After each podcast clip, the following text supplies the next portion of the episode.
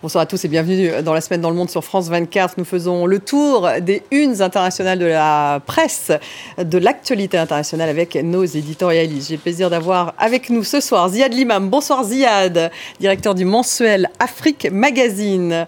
En face de vous, Laure Simoes, directrice éditoriale de Cartooning for Peace. Bonsoir Laure.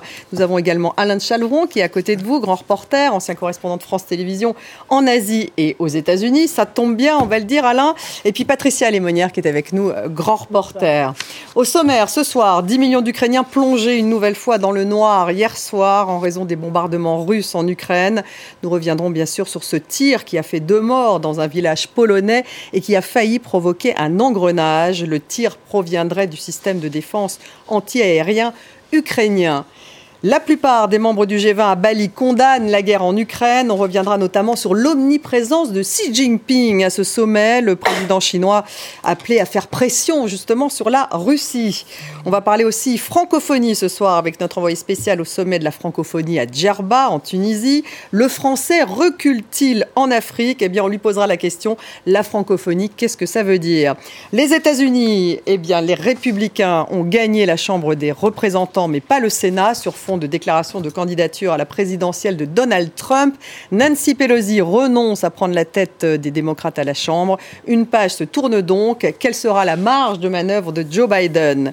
La Coupe du Monde au Qatar, ça démarre dimanche sur fond de controverse. On apprend aujourd'hui que la bière, d'ailleurs, ne sera finalement pas autorisée dans les stades. Bienvenue à tous, encore une fois.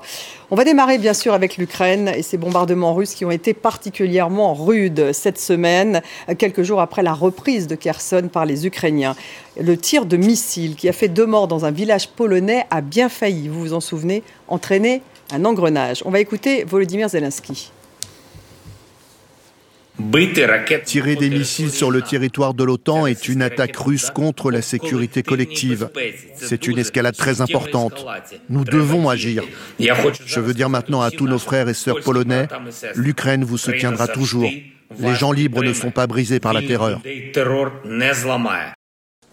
Je ne sais pas ce qui s'est passé, nous ne savons pas avec certitude, le monde ne le sait pas. Mais je suis sûr que c'était un missile russe. Je suis sûr que nous avons tiré depuis des systèmes de défense aérienne. Il est impossible d'affirmer quelque chose de précis aujourd'hui. Ce n'est qu'après l'enquête qu'il sera possible de tirer des conclusions. Il y a peut-être un mot sur la communication hein, du président ukrainien. C'est vrai, très affirmatif au départ. On a vu que les Américains ont été extrêmement prudents euh, dès le début. Et puis là, plus prudents, donc euh, deux jours après. Pourquoi une telle communication? Bon, il y avait des intérêts un peu divergents. Je pense que l'intérêt ukrainien, c'est de mobiliser le soutien occidental, de mobiliser les États-Unis, de, de, de, de, maintenir une, une, une tension aussi euh, vis-à-vis de ses alliés euh, pour qu'on soit encore plus présent dans la guerre. Et vous voyez, on a été attaqué, ils ont attaqué la Pologne, article 4, article 5. Donc il y a eu une nuit quand même assez particulière hein, pour ceux qui, étaient, ceux qui étaient sur euh, les réseaux, etc., où en gros c'était le début de la Troisième Guerre mondiale, Cuba, les missiles, etc. Et puis il y a eu très très vite un message américain pour dire doucement. On va réfléchir, on, on va voir avec ça. Et, et je pense que c'est un message à double détente. D'abord, on n'est pas sûr de ce qui se passe.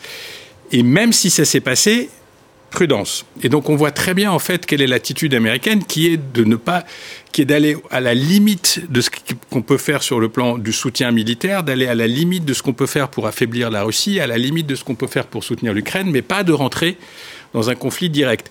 Et on sent aussi euh, quand même des possibilités d'épuisement. Il y a des changements politiques aux États-Unis avec des républicains qui sont peut-être un petit peu moins, euh, j'allais dire, qui on a dépensé beaucoup d'argent. Les États-Unis dépensent beaucoup d'argent, l'Europe dépense beaucoup d'argent. L'Europe paye un prix très élevé en termes d'énergie, d'inflation, de, de, de tension, etc. Donc il y a aussi le jeu poutinien. On va voir est-ce que on, plus on tient, plus ils vont se fragiliser. Et donc dans, dans cette espèce de magma extrêmement dangereux, hein, puisqu'on est sur une ligne rouge où ça peut péter un peu à n'importe quel moment.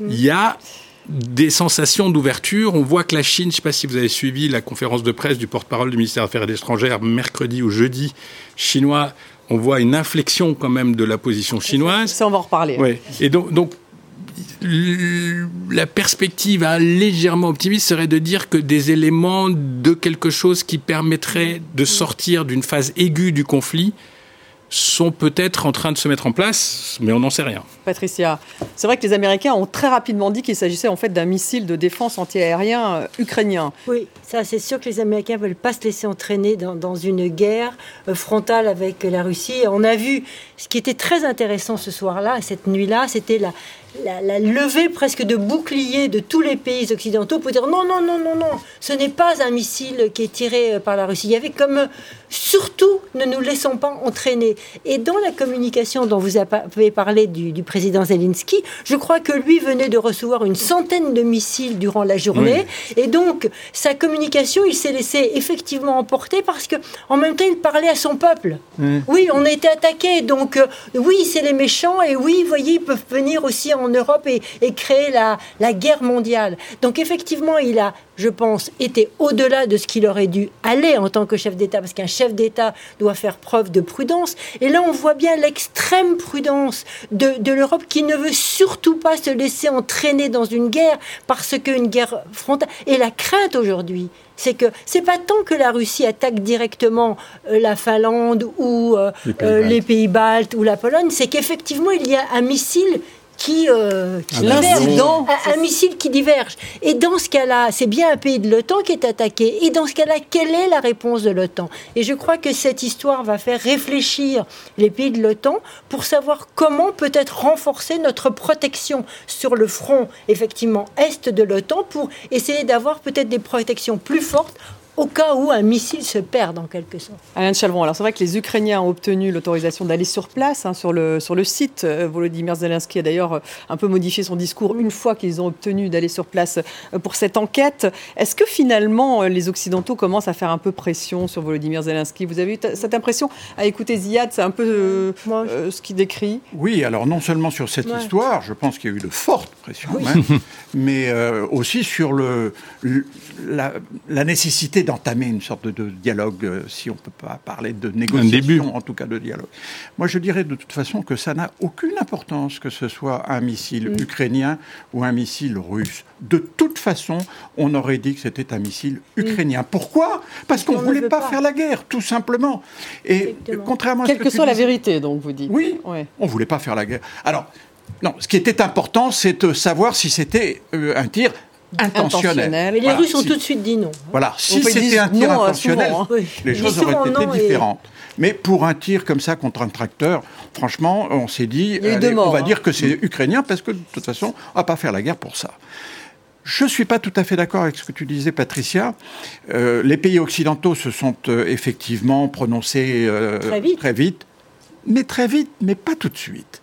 Et la première réaction tout de suite, par exemple celle des Polonais, a été de convoquer... C'est différent les Polonais. Hein. De faire L'Europe n'est pas unie. Oui, Il y a une réunion d'urgence hein, en Pologne. Après, ils ont fini par obéir au patron, c'est-à-dire à, Biden. Biden en disant oui, bon, d'accord, oui, c'est ukrainien. Bon. Mais dans un premier temps, et même Macron, hein, euh, bon, on avait plutôt tendance à dire oui, c'est les Russes, c'est très grave, et qu'est-ce qu'on va faire? Et puis, bon, Biden, quelques heures plus tard, a signé la fin très de la vite, a, dit oh, oui, on, se, calme, euh, et tout le monde s'est calmé. Voilà. Mais en même temps, on est en plein, effectivement, on parlait de ces bombardements russes euh, terribles. On a découvert aujourd'hui les crimes de guerre hein, de la Russie à Kherson, effroyable, manifestement torture, enfin tout ce qui a pu être décrit euh, aujourd'hui, effectivement, fait que les Ukrainiens, on peut peut-être effectivement lier la réaction de Volodymyr Zelensky à ce type. Euh, ah non, mais ils sont soumis, à, une, soumis à une pression que, enfin, je veux dire, les, images de, des missiles qui tombent en plus sur des centres urbains, qui ne tombent pas uniquement sur des centrales électriques ou des installations militaires. Donc il y a une stratégie de la terreur, mais on connaît, ça fait partie de la doctrine russe de guerre, ils l'ont pratiqué mm. euh, là où ils ont été, en Tchétchénie, en Syrie, etc. Donc ça, on sait. Euh, la question, c'est que, euh, encore une fois, il y a deux inconnus majeurs, c'est quels sont les paramètres d'une défaite russe, c'est quoi? Ça veut dire quoi? Est-ce que, par exemple, est-ce qu'on accepte la théorie ukrainienne qu'on va jusqu'à jusqu'en Crimée? Euh, ce qui est probablement pas possible. les Russes ont annoncé aujourd'hui mener des travaux de fortification en Crimée, justement. Donc, est-ce que, est qu'on va, est-ce que le reste, est-ce que les alliés de l'Ukraine vont accepter cette position maximaliste compte tenu des divisions internes des républicains, de l'argent, du prix de l'énergie? Et la deuxième chose, même s'il y a la paix ou une forme de paix ou une forme de gel, c'est qu'est-ce qu'on fait de la question russe? C'est ce pays qui dit que la, Lituanie, c'est chez eux, l'Estonie, c'est chez eux, la Moldavie, c'est chez eux, que, que l'Ukraine, de toute façon, même si on ne gagne pas cette fois-ci, on revient dans 20 ans et on refera la guerre. Il n'y aura pas de paix sans rendre les territoires occupés, à mis à part la Crimée. Ça dépend de ce que décideront les Américains. Les Ukrainiens veulent la Crimée aussi. Hein. Oui, non, mais pour l'instant, la Crimée est Oui, oui, euh, mais toutes ces décisions-là, c'est pas, pas, pas Scholz, ni Macron, ni la Pologne ah qui vont les prendre. C'est les Américains qui décideront à un moment, selon le rapport de force politique aussi intérieure à Washington, jusqu'où ils sont prêts à aller en termes financiers, militaires, etc., pour soutenir. Donc c'est pour ça. Se passe avec ils ont signé une aide. Hein. Et selon ce qui se passe sur le terrain. Selon ce qui se passe aussi en Extrême-Orient. Hmm parce qu'actuellement, avec ce qui se passe en Extrême-Orient, avec les tirs de missiles nord-coréens, euh, ces tirs de missiles polarisent complètement l'attention aujourd'hui des États-Unis. Enfin, je parle sous, un peu sous ta gouverne. Et donc, on le voit très bien qu'ils n'ont pas du tout envie d'avoir un deuxième front qui s'ouvre. Euh, il y a énormément de tensions aujourd'hui et que l'Ukraine doit rester euh, dans son. Mais, mais je pense quand même que l'inflexion chinoise est, assez intéressante. Et le discours, le discours quand même qu'on a entendu au G20 de la plus grande partie du monde, c'est arrêter cette guerre, quel que soit X. C'est ce que, ce que les Indonésiens ont dit, c'est ce que les Africains disent, ce que les Latino-Américains disent. Est-ce que les Russes peuvent encore gagner la guerre? C'est aussi ça euh, la question, Alain. oui, je ne suis pas un expert militaire. Euh, il ne faut pas d'ailleurs. Est-ce que les Ukrainiens peuvent la gagner? Aujourd'hui, manifestement, il y a un expert américain qui avait l'air de dire que les Ukrainiens allaient perdre la guerre, enfin en tout cas qu'ils ne pouvaient pas la gagner. Je crois c'est quels sont les buts de guerre? On peut difficilement vendre la peau de l'ours avant de le, tuer, ça, je dis ça pour les Russes, mais pour les, pour les Ukrainiens, pareil. Hein. Euh, c'est vrai que c'est très difficile de prévoir euh, une victoire ou une défaite euh, alors que les choses sont loin, loin, loin, loin d'être terminées.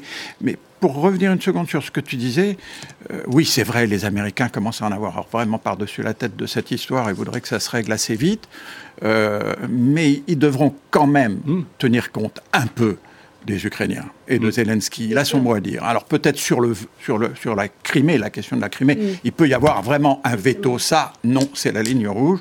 Mais sur le reste, il sera obligé, par exemple sur le Donbass, hein, mm. quand même. Ça veut dire, en fait, vous dites que les Ukrainiens euh, devront renoncer à la Crimée, grosso modo. Ça, c'est. Euh, si, euh, si, si, les Américains mettent vraiment une ligne rouge sur la Crimée, les Ukrainiens seront obligés d'obéir. Obéir, je dis bien. On n'en est pas là, en tout cas, mais c'est vrai que vous parliez du G20, Ziad, ce G20 à Bali, euh, qui a donc condamné la guerre en Ukraine, euh, la plupart donc euh, de ces pays. Et avant justement d'en parler, on va quand même parler des dessins, parce que Laure, vous avez des dessins sur cette guerre en Ukraine qui était aussi au sommet de ce G20, qui est un peu partout cette semaine. Alors, les dessins déjà sur le terrain. Oui, ben, je, vais, je, vais, vous montrer ce premier dessin du dessinateur euh, jordanien Osama Hajjaj euh, sur euh, justement cet épisode du missile qui a vraiment retenu toute l'attention des dessinateurs. on voit ce, donc le, fameux missile tombé en Pologne à la frontière de, l'Ukraine. Hein, et effectivement, le monde a retenu son souffle quelques heures. Et on voit que dans ce dessin, ben, c'est l'étincelle qui, qui menaçait de, de réveiller l'OTAN. Et la remarque intéressante à faire, c'est que vu de Jordanie, l'OTAN, il a la forme d'un dinosaure. C'est pour euh, montrer aussi une forme de pluralité des regards. Cet autre euh, dessin du dessinateur belge Pierre Kroll pour euh, Le Soir. Alors on le voit, c'est Zelensky qui a immédiatement accusé la Russie. C'est la Russie qui a fait ça. Moscou qui, qui réplique, c'est l'Ukraine qui a fait ça. mais l'ennui, c'est que, que, pour les deux victimes, hein, ça, ne change, ça ne change pas grand-chose. Façon aussi de dire que ben, c'est la guerre qui est coupable aussi de, de ces histoires et qui a déclenché la guerre voilà, on ne refait pas là, c'est bien la Russie. Et puis pour terminer, ce dessin euh, assez savoureux de Nicolas Vado, dessinateur euh, belge, qu'on ne présente plus. Il s'est voilà, il imaginé la réaction de Poutine lorsque Biden a finalement déclaré que le missile qui a atterri en Pologne était ukrainien. Et donc là, on a euh, Poutine flanqué de de ces deux généraux. Donc vous allez attaquer l'Ukraine, je vous préviens, c'est pas de la tarte qui dit, parce qu'évidemment, hein, qui attaque euh, un pays membre de l'OTAN, eh ben, c'est activation de, la, de, de, l'article 5 de, l'OTAN, de, de, la charte, c'est assez savoureux quand même. Puis, moi, ce que j'aime bien, c'est les hu hu hu des généraux là à côté. Là. C'est pas de la tarte. G20, oui, c'est pas de la tarte. G20 à Bali, donc avec euh, surtout cette rencontre, cette première rencontre entre Joe Biden et, Xi Jinping, hein, qui se sont vus pour la première fois depuis que Biden est président. C'était euh, l'image forte, en fait, on peut le dire, de, ce G20. Et Emmanuel Macron, qui s'est également entretenu avec le président chinois. Les leaders occidentaux ont souhaité que Xi Jinping exerce une pression sur la Russie pour qu'il négocie justement en Ukraine. On va écouter euh, Joe Biden. le G20 n'a pas détourné le regard de la guerre en Ukraine, bien au contraire. Nos débats, sur la base d'ailleurs de propositions que nous avions faites, montrent qu'il existe un espace de convergence, y compris avec les grands émergents comme la Chine et l'Inde, pour pousser la Russie à la désescalade. Face à la multiplication des crises et des défis globaux, le G20 ne veut pas de la guerre, que le G20 ne veut pas du chantage nucléaire qu'il juge inadmissible, et que si le G20 est avant tout une instance de coopération économique, tous ses membres affirment qu'il repose aussi sur le respect du droit international. Je viens de rencontrer en personne le président Xi Jinping de la République populaire de Chine. Nous avons eu une conversation ouverte et franche sur nos intentions et nos priorités bien sûr parler aussi d'Emmanuel Macron, mais Alain Chalvon, justement, vous qui avez été correspondant en Asie, Xi Jinping, on sait qu'il a fait un peu l'objet de tous les entretiens euh, à ce G20, et Biden en est sorti très positif. Est-ce que la Chine, on peut dire qu'elle a changé de discours à l'égard de la Russie ou pas? Parce que ça ne se voyait pas dans leur communiqué officiel. Non, il y a une euh, changé, je dirais pas, mais euh, une inflexion, certainement, oui. Une inflexion parce que d'abord les Chinois sont comme les autres, ils commencent à en avoir marre de cette histoire qui leur coûte aussi assez cher en termes de commerce. Ils en ont marre parce qu'ils ont peur du nucléaire. Ça, pour les Chinois, c'est quelque chose de très important, la bombe atomique. Ils l'ont, mais elle est exclusivement dissuasive. Ils ne veulent pas entendre parler même de la possibilité d'une guerre nucléaire tactique.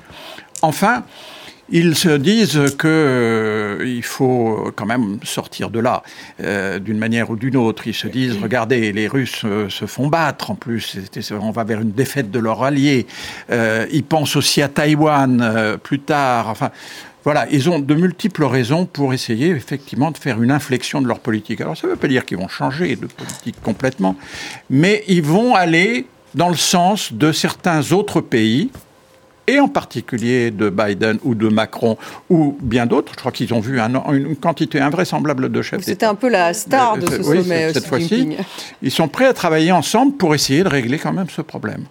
Ziad, c'était votre impression? Alors c'est vrai qu'Emmanuel Macron, lui, il a appelé les pays même à la PEC euh, aujourd'hui, donc qui était le sommet qui a suivi le G20. Il a appelé l'ensemble des pays d'Asie-Pacifique à se joindre au consensus qui est quand même croissant, parce que c'est vrai que le G20 a eu ce communiqué qui condamnait la guerre euh, en Ukraine en utilisant ce terme. Donc ces pays émergents, ces pays du Sud euh, qu'on a beaucoup vu être dans le non-alignement ou en tout cas pas du côté de l'Occident, là il y en a un certain nombre quand même qui commencent effectivement à se rendre compte que cette guerre ça, bouge un peu, les lignes bougent.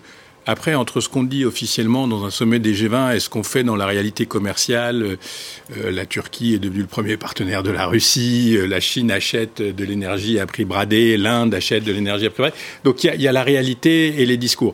Mais quand même, ça shift parce que, parce que le prix à payer pour les économies émergentes en particulier est très très élevé. Et donc il y a un espèce de message, comme je vous disais, débrouillez-vous pour que ça s'arrête. Parce que l'énergie, parce que les engrais, parce que le blé, parce que l'inflation, parce que la famine, parce que ceci, parce que cela. Ça, c'est un. La deuxième chose que je trouve très intéressante, c'est quand même cette discussion euh, des deux patrons.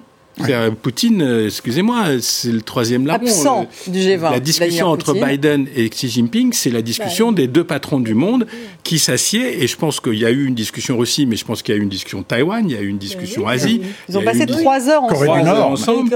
Oui, c'est ça. Et je trouve ça assez impressionnant. Et, et la troisième chose qui m'impressionne, c'est le Xi Jinping qu'on découvre le type, il est décontracté, il engueule Trudeau, il, il met pas de masque, il parle à tout le monde. Enfin, pour quelqu'un qui prône le zéro Covid, qui a mis le pays sous cloche, il se balade dans un G20 sans masque, sans rien.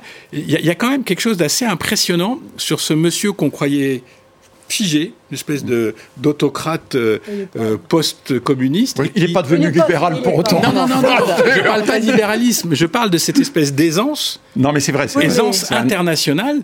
Euh, il ne faut pas oublier qu'il vient juste d'être élu quand même triomphalement, en quelque sorte, j'ai envie de dire, dans, dans, dans, son parti. Et, et, moi, je crois que derrière cette façade où tout le monde veut et refuse cette guerre en, en Ukraine, effectivement, parce qu'il faut bien faire du business, hein, euh, et, tout le monde est uni derrière cette même demande de business, reste une différence de fond Et euh, reste la différence que euh, le discours de Xi Jinping, tout comme celui de Vladimir Poutine, tout comme bon nombre d'autres discours, est marqué par un anti-occidentalisme mm. très fort. Et c'est, ils sont unis idéologiquement autour de la même vision du monde. Ils ne sont pas en revanche unis sur un plan économique, parce que euh, les Chinois, effectivement, comme tu l'as dit Alain, ont très envie de, que la machine économique reparte. Mais sur le fond de l'affaire, sur le plan idéologique, eh bien, je crois que les deux, Vladimir Poutine, restent un ami peut-être même plus qu'un allié euh, de Xi Jinping ce soir. Mais sur ce plateau des spécialistes de la Chine disait il veut une pause. Il, il veut une pause, effectivement, dans, le, dans la mais, guerre. Euh, je, crois qu'il est quand même aussi, euh, bon, même s'il est idéologiquement, c'est vrai qu'ils sont d'accord, c'est l'alliance des dictatures, mais il est en train de se dire qu'il a misé sur le mauvais cheval. ils ont... Voilà, c'est ça, c'est un truc très chinois. Ils ont des intérêts. Ils ont non, mais c'est des intérêts économiques. Pourquoi vous dites que c'est très chinois de se dire ah, Parce que dans leur histoire, il y, a, il y, a, ça en permanence euh, quand euh, on se met pas euh, dans le camp qui perd. Et puis d'un pragmatisme, je pense quand même. c'est pour eux, le, le, coût économique de l'alliance est peut-être plus élevé que la discussion idéologique sur la, sur la conquête occidentale du monde. Moi, je pense que ça, se discute. On va voir dans les semaines qui viennent comment le terrain, parce que le terrain va donner des vérités aussi. Est-ce qu'ils vont être capables de passer le Dniepr, pas passer le Dniepr Est-ce que ceci, est-ce que cela Est-ce que quand même la, campagne de terreur va porter sur la population ukrainienne aussi, parce qu'on ne sait pas trop ce qui se passe Est-ce que les sanctions, on voit apparaître des papiers de plus en plus précis sur le coût pour la Russie de ces sanctions. Qui est rentrée en récession. Qui est rentrée en récession. Donc mais la Chine, je, t'interromps, mais, mais, la Chine, sur un plan économique, n'est pas pénalisée. Ce qui pénalise, qui pénalise la Chine, c'est aujourd'hui, c'est tout ce qui était autour du Covid. Mais euh, en revanche, sur le plan euh, des gains, elle en retire des gains. Elle achète du, pétrole pas cher, elle achète des matières premières pas chères. Elle, y trouve un intérêt. La Russie devient un peu son vassal, un peu ça. Et, la Russie est devenue en dépendance par rapport à la Chine. Donc elle y trouve un intérêt dans cette histoire-là. La crise économique qui est due à la crise du Covid, essentiellement. Certes, mais pour eux, c'est quand même un peu peanuts, parce que ce qui compte, c'est la relation aux États-Unis, ce qui compte, c'est la relation à l'Europe. C'est ça qui fait le business. Et quand les Américains disent on n'achètera plus de microchips où on ne subventionnera plus les microchips où on Est-ce que c'est lié à la guerre en Ukraine ça Non, mais ça fait partie pour les Chinois d'une réflexion globale, c'est-à-dire où est mon intérêt? Mon intérêt, c'est de trouver un terrain relatif d'entente avec les États-Unis qui exclut la question Taïwan où je leur explique que si jamais ils mettent les doigts sur Taïwan, c'est la guerre ou en tous les cas on bascule. Et je pense que c'est ce qui s'est dit pendant trois heures. Taïwan, oui. et, les, et les Américains essayant de leur dire oui, mais en contrepartie, faites un effort. Je suis pas dans la pièce, hein faites un effort sur l'Ukraine. Faites pression sur Poutine, grosso modo. Est-ce oui, qu'il a fait pression sur Poutine, Xi Jinping? Bon, évidemment. Ah, il a des moyens de pression sur, euh, sur Poutine, hein, ça c'est clair. Oui, euh, si vraiment il tape du poing sur la table, euh, ça, va trembler à, à, Moscou. Mais je pense que pour expliquer aussi ce, ce rapport avec les États-Unis à la suite de ce, de ce sommet, bon, il y a eu une période qui était très dangereuse au moment de la visite de tout pouvait arriver. Il y avait des manœuvres, etc. Bon, Et je crois honnêtement que euh, Xi Jinping s'est rendu compte que euh, peut-être il fallait pas aller trop, trop loin et trop vite dans cette affaire. J'ai parlé euh, il y a deux jours avec un, quelqu'un qui va en Chine tous les, tous les mois, une, passer une semaine et qui conseille le gouvernement chinois, et qui me disait en fait les Chinois ont très bien conscience que leur armée n'est pas encore assez forte. Niveau. Voilà. il, leur faut encore dix ans, disait cet interlocuteur. Autant que ça. Euh, oui, ouais, dix ans. Bah, vous savez, leur budget euh, militaire, c'est le tiers du budget euh, américain. Donc, pour rattraper, alors ils, mettent les bouchées doubles, hein, c'est vrai, les, les porte-avions se multiplient comme des petits pains, mais, euh, mais enfin, ils sont quand même encore loin, et ça, je pense qu'ils en sont conscients maintenant, et que donc il faut un peu calmer le jeu de façon à ce que ça débouche pas sur une guerre tout de suite. Et la guerre en Ukraine leur a montré les capacités militaires américaines. Américaines, voilà. Et la supériorité des armes américaines. Ça, joue aussi. Les dessins sur ce G20. Oui, ben deux dessins. On commence par un super euh, dessin de Ali Dilem, dessinateur euh, algérien qui, en quelques traits, euh, dit tout.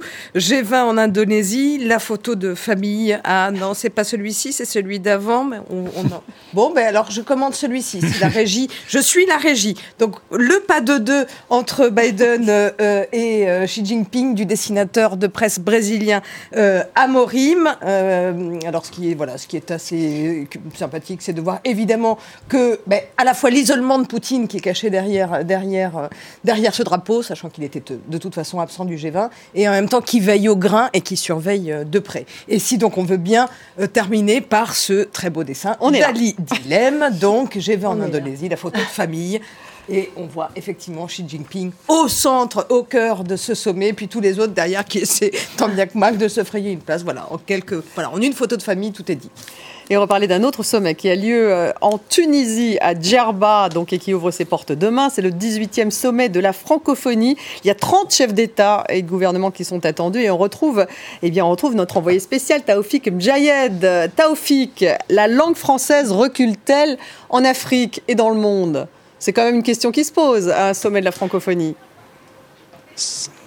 C'est une, question qui se pose. Je suis à l'Alliance française, inaugurée par qui? Par Leila Slimani, en ce moment, représentant du président de la République à la francophonie, également le ministre de l'Éducation nationale en Tunisie. Effectivement, eh ben, l'Afrique, plus de 60% des Africains parlent la langue française. Et pour se positionner, et Ziad est au studio, il le sait très bien, la langue française se positionne au Cameroun où il y a 200 langues locales se positionnent en Côte d'Ivoire où il y a 100 langues locales, ce qui est un exploit pour une, langue comme la langue française. Donc la langue française évolue et durant ces quatre dernières années, eh ben, les francophones, le nombre de francophones à travers le monde a augmenté de 7%. Donc il y a un recul, il y a un recul dans quelques pays, je parle précisément en Tunisie, effectivement, le niveau de la langue française a régressé en Tunisie ces dernières années. Ce n'est plus l'époque de Bourguiba, l'un des pères fondateurs de la francophonie. C'est plutôt une autre époque où il y a eu l'arabisation d'un côté, il y a eu la révolution en 2011 et le niveau des professeurs a tellement faibli que maintenant il y a un budget qui va être annoncé ici au sommet de Djerba un budget de la France et de l'Union européenne entre 12 et 15 millions d'euros pour le recyclage des enseignants. Parce que le problème maintenant, on a fait une radioscopie, le problème, ce sont plutôt les enseignants. Merci Taufik et bon sommet. On va bien sûr le suivre avec vous euh, pendant euh, ces trois jours. Ça démarre demain et c'est donc à Djerba, Ziad. Ah, bien sûr, la Tunisie, vous connaissez bien. Alors, augmentation de 7% de l'usage de la langue française en 4 ans, mais 17% en Afrique. Donc, on a envie de se dire, tout n'est pas perdu pour le français. Bon, là, il parle de la pénurie euh, tout de même des enseignants. Ils vont y mettre, il va y avoir un peu d'argent européen pour aider à tout cela. Et en revanche, il y a une régression de l'utilisation du français en Europe. Alors, d'abord, il faut, enfin, faut le redire, le français est une langue africaine. C'est-à-dire si elle existe aujourd'hui sur le plan international, c'est parce que l'Afrique francophone parle français. La deuxième chose, c'est que malgré tout, c'est une langue d'élite. C'est vrai qu'elle sert d'unificateur euh, dans des pays où il y a des fortes traditions locales, linguistiques, culturelles, mais c'est la langue qui est parlée par l'élite de ces pays, euh, qui leur sert d'instrument interne, mais surtout externe, et que cette langue d'élite qui est, le français, elle est soumise à la perception politique et en ce moment la perception, depuis quelques années, dans les pays arabes, il y a une forte arabisation parce que le français est aussi perçu, c'est toute l'ambiguïté de cette langue, est aussi perçue comme une langue postcoloniale ou coloniale. Et en Afrique centrale, en Afrique de l'Ouest, on est dans la crise de la, de la relation à la France et donc il y a cette espèce de retour euh, au patrimoine culturel national, il y a cette discussion sur les langues nationales, il y a pourquoi le, le bambara n'est pas la langue nationale, pourquoi ceci, pourquoi ça. Donc c'est très complexe. Et comme en France, on n'est pas conscient de cette puissance de la langue, euh, comme en France, on file pas de visa aux artistes ni aux étudiants, que c'est la croix et la bannière pour venir, comme en France, on est très parcimonieux sur les budgets alloués à la francophonie. On fait des très beaux discours sur la francophonie économique qui servent strictement à rien, parce qu'encore une fois, pour avoir un visa euh, pour l'entrepreneur qui veut venir. Donc, entre ce qu'on projette. Ça veut dire quoi, en fait que, que la France, elle ne l'encourage pas suffisamment? Enfin, D'abord, il n'y a pas que la France, parce que les, Canadiens ont un petit rôle à jouer quand même, et les Belges et les Suisses, et que ça. Toute cette francophonie riche. Euh, à part se gargariser de discours, euh, j'allais dire, très, lyriques, dans la réalité des faits, euh, on est dans la division entre ce qu'on disait tout à l'heure, entre ce Sud euh, qui voit le monde d'une certaine manière et qui regarde l'Occident d'une certaine manière, et la France, le français est une langue occidentale quand même, et donc elle est perçue aussi un peu de cette manière-là. Alain Bancou dit que la francophonie doit prendre en compte les aspirations des Africains à la démocratie, et lui, il s'oppose à une francophonie institutionnelle rétrograde qui pactise avec les dictateurs africains. C'est quand même ce qu'il a dit de cette organisation, parce qu'il y a la langue et puis il y a toute cette organisation. Mais ce qui est étonnant, enfin, ce qui moi m'interpelle un peu dans la francophonie, c'est quand je regarde le budget de la francophonie. C'est rien, c'est 100 millions. Et on, a une langue qui est parlée par 300 millions hein, de personnes, enfin à peu près un peu moins peut-être, euh, de par l'Afrique, essentiellement beaucoup en Afrique, et on ne se donne pas les moyens d'en faire ce que moi j'appelle, ce que les Britanniques savent très bien faire, le soft power, mm. de notre influence, mais autant culturelle que économique et que donc on devrait se servir finalement et, utiliser cette francophonie aussi pour aider tous ces pays à se, développer, enfin pour faire une espèce de marché de la langue qui permette euh, à, faire des, projets ou des projets politiques. On, ne voit même pas la francophonie ne, se positionne même pas sur des grandes questions politiques, sur les coups d'État. Elle est absente la francophonie. Elle, elle n'existe que dans le culturel et je crois qu'il faudrait qu'elle sorte du champ culturel pour aller tant sur le plan politique que sur le plan économique, pour avoir une existence plus forte. Et il lui faudra de l'argent qu'elle n'a pas pour l'instant. 321 millions de personnes parlent français dans le monde. Je regardais un peu les ah, chiffres, c'est intéressant. Hein. Bon, officiellement, bien sûr. Et alors, dans les, dans les perspectives, c'est 700 millions ah de francophones qui vivront en Afrique en 2050. Donc euh, ça, fait, ça fait quand même beaucoup. Et l'Europe, qui comptait près de la moitié des francophones, eh bien, n'en compte, n'en comptera que 12% en 2050. Donc là, on voit bien quand même euh, euh, les mouvements. 60% des francophones ont moins de 30 ans d'ailleurs. Et le français a le statut de langue officielle dans 32 États. Comme le disait Patricia, c'est vrai qu'on s'en fiche de la francophonie en France. C'est dramatique même à quel point on s'en fiche. Parce que quand vous vivez à l'étranger, moi j'ai passé l'essentiel de ma vie à l'étranger, vous vous rendez compte que votre premier cercle, c'est même pas les autres Européens. Ce sont les francophones, d'où qu'ils viennent, d'Afrique euh, ou même de pays non francophones, mais vous avez tout de suite avec des francophones une communauté culturelle et euh, de, linguistique, naturellement. Vous pouvez échanger avec eux.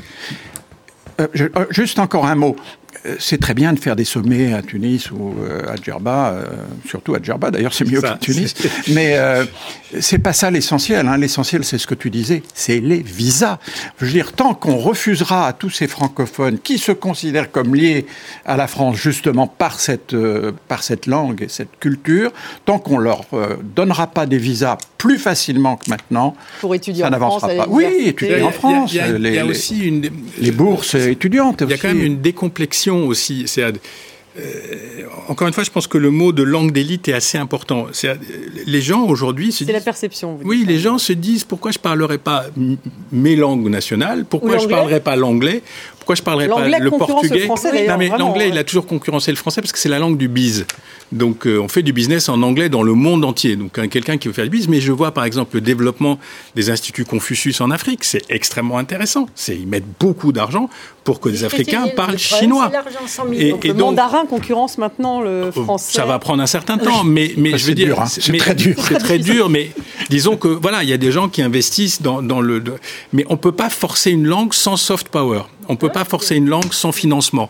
On peut pas. Et on Donc peut il faut une volonté politique. Et il faut, que les Français eux-mêmes, pas, pas que nous sur les plateaux. Mais en même temps, ça ne doit pas non plus être une arme, parce que vous le disiez, il y a cette. Une arme. Oui, mais c'est une richesse. C'est une richesse. C'est un, c'est un instrument qui nous permettrait d'avoir une meilleure position dans le monde, d'être mieux compris par nos alliés, euh, de faire en sorte que des auteurs comme Mabankou, mais comme d'autres, ont une existence mondiale en parlant français. Mabankou est connu dans le monde entier. il est traduit dans 50 langues.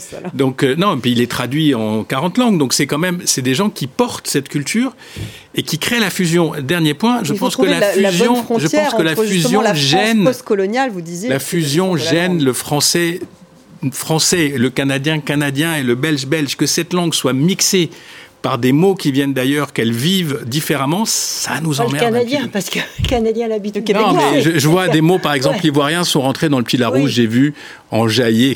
C'est ça la vitalité de la langue, mais il faut qu'on l'accepte. Un Erasmus de la francophonie, j'ai vu ça comme euh, une idée possible. Ça pourrait être. Ah bah, faudrait donner des visas.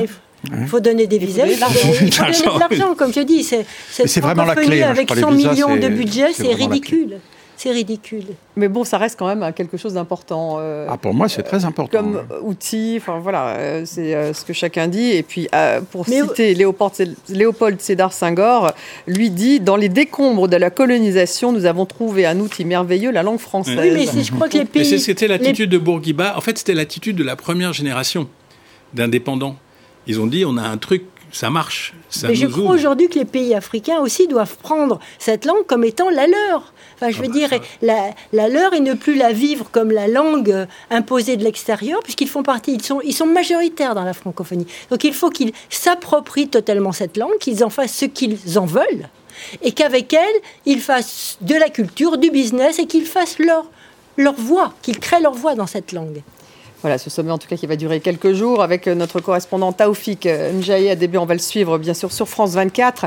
Et on va passer à un autre continent parce que si je comprends bien, il n'y a pas eu de dessin sur la francophonie. regrette beaucoup, beaucoup que les dessinateurs de euh, presse ne se soient pas saisis de ce, de ce sommet et n'est pas. Mais bon, je, je, passerai le message. Que, que pensez-vous de la francophonie? Alors on va aux États-Unis. Les élections aux États-Unis, bah, ce sont les républicains bien sûr qui l'ont emporté finalement à la Chambre des représentants. On s'y attendait, même si ce n'est pas une vague rouge les démocrates conservent en tout cas le Sénat.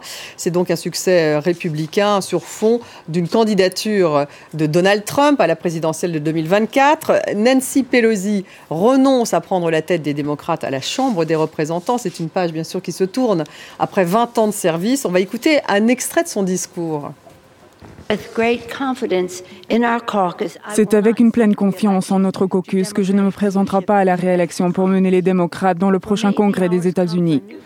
L'heure est arrivée de laisser place à une nouvelle génération pour guider le caucus démocratique que je respecte si profondément.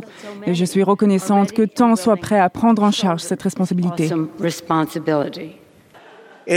Afin de rendre sa grandeur et sa gloire à l'Amérique, j'annonce ma candidature à la présidence des États-Unis. Je m'assurerai que Joe Biden ne reste pas quatre années de plus. Patricia, c'est vrai, deux discours un peu concomitants. Celui de Trump, c'était euh, deux jours avant, me semble-t-il, euh, celui de euh, Nancy Pelosi. Et juste un mot sur elle, parce qu'elle passe la main à la nouvelle génération. Alors, on parle de, de ce représentant de Brooklyn qui serait le favori. Elle a été élue, elle était la première femme élue à la Chambre des speakers, c'est-à-dire présidente de la Chambre des représentants pour les démocrates. Et elle s'est lancée en politique après avoir élevé ses enfants. C'est une catholique fervente. Et il y avait une dizaine de femmes quand elle est arrivée en 1987 aujourd'hui, il y en a 100. Pas mal, oui, représentants. C'est un progrès. Ça illustre aussi beaucoup ce qui, ce qui s'est passé au sein du, Parti euh, démocrate. C'est-à-dire c'est un parti qui a beaucoup milité pour tout ce qui était considéré comme des minorités. Et les femmes en politique étaient considérées comme des minorités. Donc ils ont mis pour toutes les minorités, aussi bien les minorités noires, les femmes, LGBT, enfin toutes les grandes causes, etc. Et c'est ce qui leur a aussi causé parfois quelques des problèmes électoraux, puisque justement, on le voit très bien en Floride, tout le, tout le discours euh, du, gouverneur de, Floride est de, et de, et de dire les démocrates sont tous des wokistes. Nancy Pelosi ne se, ne se situe pas du tout là-dedans. Euh, mais je crois que c'est un des enjeux du Parti démocrate aujourd'hui, parce qu'il y a la vieille garde. D'ailleurs, chez les républicains, c'est pas très éloigné, on en parlera peut-être. Il y a la vieille garde qui est une vieille garde plus traditionnelle, presque centre, centre gauche, j'ai envie de dire. Et puis il y a tous les jeunes qui ont poussé euh, parmi les, démocrates euh, de parfois des plus âgés aussi, hein, comme celui qui s'était proposé euh, aux dernières élections pour concourir. Et donc il y a toute cette, cette jeunesse qui est très attachée au mouvement woke et Là-dessus, il va falloir que les, démocrates retrouvent une sérénité intérieure parce qu'ils l'ont un peu perdu, à l'image d'ailleurs des républicains, qui est aussi où il y a deux, courants qui s'affrontent très fort aujourd'hui. Oui, deux courants qui s'affrontent, Ziad, avec en plus cette candidature annoncée par Donald Trump. On sait qu'un certain nombre de ses conseillers euh, républicains lui disaient non, ne l'annonce pas tout de suite. Euh, il, a, il est sorti de ces élections euh, au Congrès plutôt affaibli, hein, Donald Trump. Alors ça l'a pas empêché de faire cette annonce tout de même. Bon, ben d'abord parce que c'est un on peut tout lui reprocher à Donald Trump, sauf qu'il est quand même un peu. Il veut prendre sa revanche. Non, non, il est combattant. Il, il veut pas, il veut, pas se laisser faire. Il veut exister. Euh, comme disait un commentateur, il y aura du sang sur les murs dans le Parti républicain parce que la bataille va être fratricide. Il est pour le moment lâché par des personnages d'influence comme Rupert Murdoch, comme il a été traité, mais comme de la boue euh, par la presse conservatrice en 36e page, une colonne, il y avait un article assassin. donc, New York Post, justement.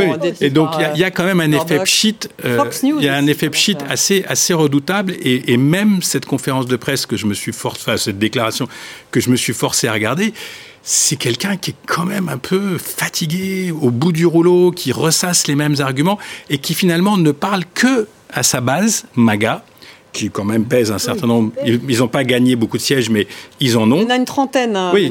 Donc ils vont peser à l'intérieur du parti. Mais je pense que le mouvement de rajeunissement dont tu parlais, il va jouer aussi chez les républicains de Santis, qui n'est pas forcément plus sympathique sur le plan des idées que, que, Donald Trump, mais qui est plus... Euh, voilà quoi, c'est plus c'est plus accessible, c'est plus lycée, c'est plus jeune, euh, il peut faire des ponts et donc ce qu'on va voir c'est quand même cette, cette nouvelle classe qui va émerger, qui, émerge dans ces élections. Euh, dans la concurrence. Bon. Avec aussi Mike un, Pence, hein, avec, un papy, avec un papy flingueur quand même qui va pas se laisser, euh, va pas se laisser, euh... va pas se laisser, qui va essayer de mobiliser ses troupes. En tout cas, Ron DeSantis, c'est vrai que c'était la vedette hein, de ce, euh, de ces élections euh, au côté républicain, bien mmh. sûr, qui a été bah, Trump, élu gouverneur. C'est Trump sans les insultes. C'est déjà pas mal, hein, vous me direz, euh, mais au niveau des idées, plus sérieux concurrent pour l'instant, en tout cas, c'est ce qu'on dit. Moi, je voudrais dire deux choses. D'abord sur Biden. Bon, c'est clair que c'est pas une victoire, mais c'est pas non plus une défaite. Garder le Sénat, c'est pas rien. Je crois qu'il est le quatrième ou cinquième président à réussir à sauver le, le Sénat. En plus, il peut peut-être, après la Géorgie, avoir un poste de sénateur en plus qui le sauverait complètement, parce que celui qui l'a bloqué, l'homme le plus puissant des États-Unis pendant les deux années de Biden, c'était un sénateur démocrate qui voulait jamais voter les lois de Biden. Voilà, ça c'est pardon. Une chose. La deuxième chose, c'est que en revanche, ça n'est pas une victoire, mais pas non plus une défaite pour Biden. En revanche, pour Trump, c'est une défaite terrible, une mhm. déculottée, on pourrait dire, parce que vous disiez 30, 30, euh, 30, 30 euh, MAGA à peu près. 30 hein. euh, députés et sénateurs qui sont de, de, MAGA, oui. Mais, mais il en avait 300, hein, il avait 300 candidats. Mhm. donc il a réussi à en sauver 30, ce qui est très très peu. Je veux dire, à l'intérieur du parti, on se dit, mais c'est un loser. Il faut surtout pas s'accrocher à ces basques. On va faire pareil, on va avoir un sur 10 qui va être élu. Donc pour lui, euh, je crois que ça va être très dur les deux années qui viennent, et je suis même pas sûr qu'il n'y ait pas une scission qui se fasse à l'intérieur du parti entre MAGA, c'est-à-dire les Trumpistes, devenus un peu rikiki, et le reste du parti qui va reprendre les vieilles antiennes des républicains. Mais quand on écoute les Américains bien divisé. de la base, est-ce qu'elle ne reste pas très attachée à Trump, à l'inverse du parti? Bah, ils auraient voté pour lui, hein, euh, plus sans doute.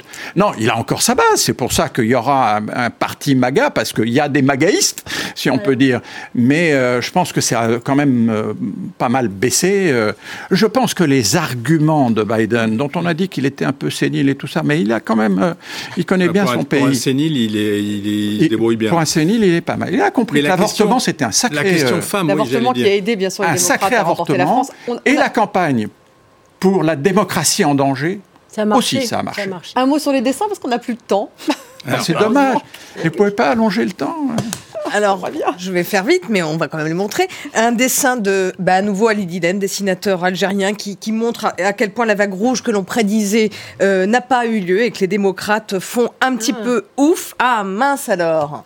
Alors la régie qui me joue des tours. Donc, cet extraordinaire portrait de Ed Hall, dessinateur américain. On parlait de du, du, de, voilà, d'un Trump qui a fait pchit, d'un déculotté. Là, on a carrément voilà un espèce de portrait impressionniste euh, où il est en décomposition. Il est extraordinaire. J'espère que la régie va me suivre sur le prochain dessin. Euh, que je. Voilà. Ah ben voilà, c'est le dilemme, je, me, je m'en doute. Les midterms. Donc les midterms pour les démocrates, la, la catastrophe eu lieu. On était menacés d'extinction, mais le petit âne démocrate a fait ouf. Cet extraordinaire dessin de Chapat, dessinateur suisse pour The Boston Globe, qui est aussi très bien vu, où on voit un Trump en direct de Mar-a-Lago.